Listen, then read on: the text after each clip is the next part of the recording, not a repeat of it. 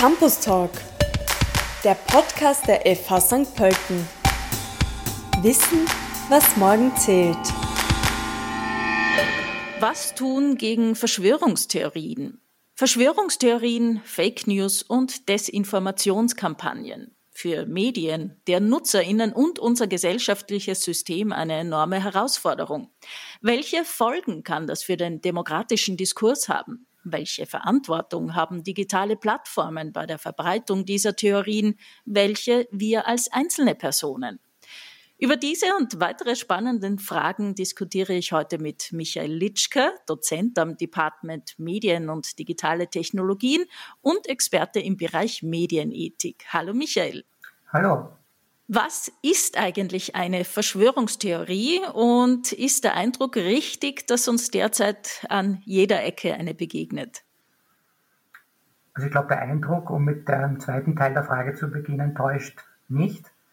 Wird natürlich jetzt alles äh, sehr schnell transparenter durch die neuen Medien und Technologien, die verwendet werden, auch um Verschwörungstheorien zu verbreiten.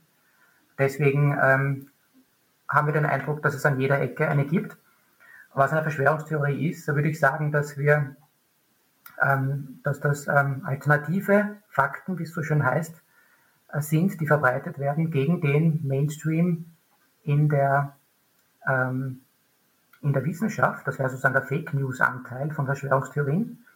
Und was Verschwörungstheorien noch sind, ist, dass es ein, ein Weltbild ist, das halt von einer bestimmten Gruppe, kleinere oder größere, geteilt wird und sich abschließt gegenüber allen ähm, gegensätzlichen Informationen gegenüber wissenschaftlichen Erkenntnissen und sich sozusagen selber delektiert daran, an dem, dass sie alternativ sind, dass sie die Wahrheit herausgefunden haben, die alle anderen eben leider nicht kennen, weil alle anderen verbohrt sind.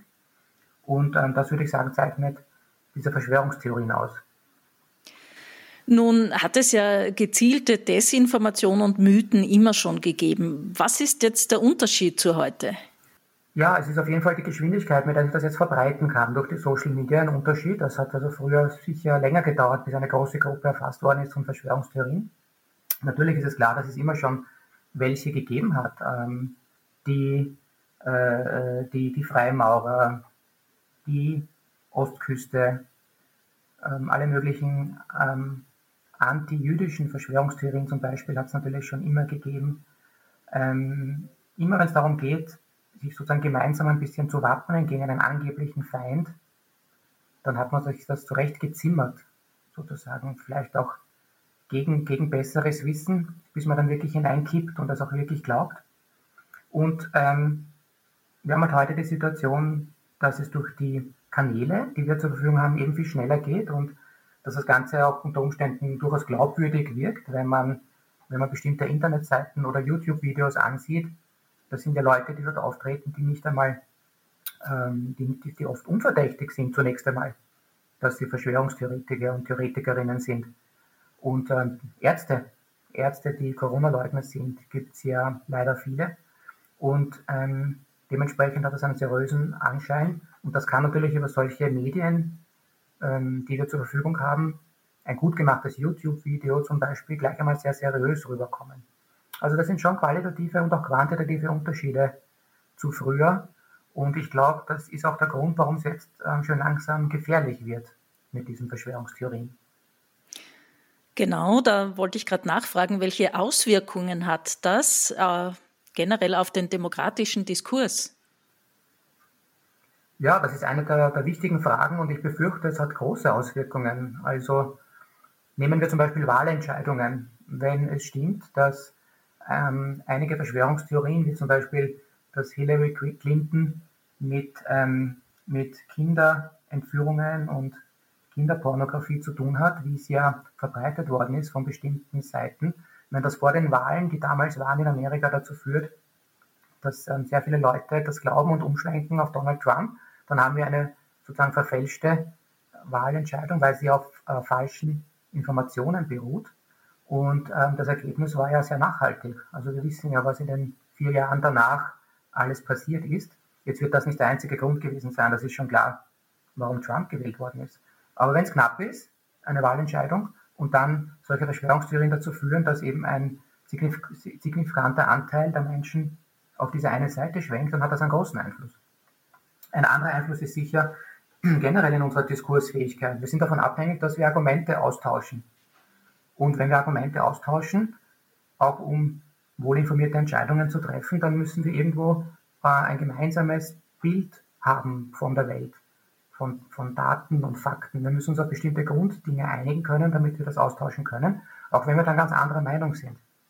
Also man kann über die Corona-Maßnahmen, um ein Beispiel zu geben, natürlich unterschiedlicher Meinung sein, aber man wird auf keinen Fall auf einen grünen Zweig kommen, wenn äh, eine Gruppe sagt, es gibt das Coronavirus nicht, zum Beispiel, und eine andere Gruppe, wie die meisten Wissenschaftler und Menschen sagen, das gibt schon. Dann wird sozusagen dieser Diskurs unheimlich schwierig. Und dann werden die Leute natürlich auseinanderdividiert. Man sieht das ja auch bei den Demonstrationen, die es ähm, gibt, auch bei uns in, in, Österreich, dass da ganz ähm, separierte und nicht auf einen Punkt zu bringende Meinungen aufeinanderprallen, die nicht mehr einander zuhören können und nicht mehr Argumente austauschen können. Und das ist aber das, was wir unter Diskurs verstehen in der Demokratie. Und wenn das unterminiert wird, dann glaube ich, haben wir wirklich ein Problem. Welche Maßnahmen könnten dagegen gesetzt werden auf den verschiedenen Ebenen? Also wie kann die Politik reagieren? Äh, wo sehen wir Digitalkonzerne in der Verantwortung? Beziehungsweise äh, für mich als Userin beziehungsweise auch Prod-Userin, ähm, welche Konsequenzen könnte man da sehen? Ja, also ich teile das immer ganz gern in die drei typischen Ebenen ein, die wir in der Wirtschafts- und auch in der Medienethik verwenden, wenn wir solche Probleme analysieren. Wir sagen dazu eben Mikro-, Meso- und Makroebene. Und auf der Mikroebene geht es um die Individuen, um die Personen. Also das wäre die Frage, was wir als einzelne Personen, ähm, du hast es schön Producer genannt, also Menschen, die gleichzeitig Inhalte, Content produzieren und rezipieren, tun, um dem nicht anheimzufallen, solchen Verschwörungstheorien.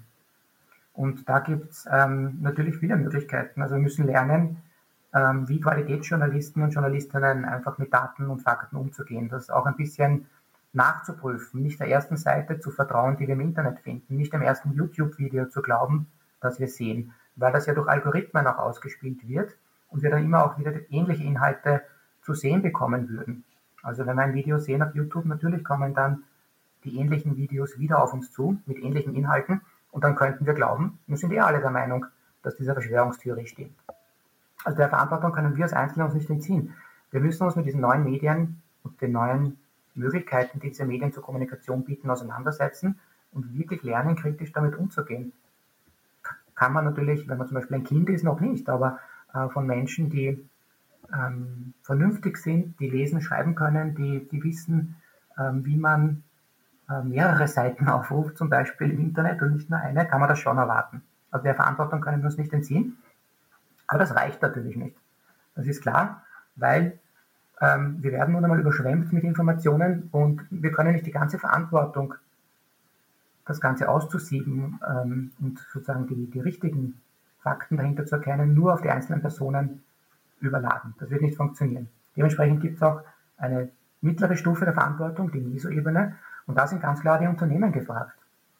Die großen Plattformen, die ja die Technologie bereitstellen, aber natürlich auch durch, das, durch die Tatsache, dass sie wirtschaftlich zusammenwachsen, dass sie immer mächtiger werden, dass sie ganzen Werbeeinnahmen an sich ziehen, die früher in den Journalismus auch gewandert sind, eine große Verantwortung haben. Riesige Marktmacht, riesige Datenmengen und natürlich Geldsummen, die dort eine Rolle spielen. Und da können diese Unternehmen, diese Plattformen, Google, YouTube, Facebook, etc. nicht sagen, dass wir neutrale Technologieunternehmen sind und mit solchen Problemen nichts zu tun haben. Und sie haben ja auch begonnen, was zu tun. Also in den letzten Monaten denken wir an das Deplatforming von Trump. Es sind ja Schritte in die Richtung, dass man versucht, Fake News und Verschwörungstheorien als Problem zu erkennen und anzugehen. Dass das jetzt noch nicht die Lösung ist, weil wir nicht wissen, nach welchen Kriterien das wirklich jetzt ablaufen wird, das ist klar, aber es war ein erster Schritt. Und diese Unternehmen werden die Prozesse transparent machen müssen, wie sie damit umgehen. Und das ähm, wird im Übrigen auch in den neuen Gesetzen, die auf EU-Ebene vorbereitet werden, Digital Markets Act und Digital Services Act, wird das vorgegeben werden für diese Plattformen. Also das wird ähm, eine gesetzliche Vorgabe werden. Zum Glück, muss man sagen. Und vielleicht dann noch als letztes eben die dritte Ebene wäre dann die Makroebene, also die Rahmenordnung. Was kann die Politik tun? Und da glaube ich, ist es ganz wichtig, dass wir wieder Vertrauen in die Institutionen ähm, aufbauen müssen. Vertrauen in die Institutionen wie zum Beispiel eine freie und unabhängige Presse ist ein bisschen verloren gegangen. Viele Leute sprechen von der Lügenpresse, finde ich ein ganz furchtbares Wort und ganz furchtbare Dinge, die damit verbunden werden, auch geschichtlich, historisch.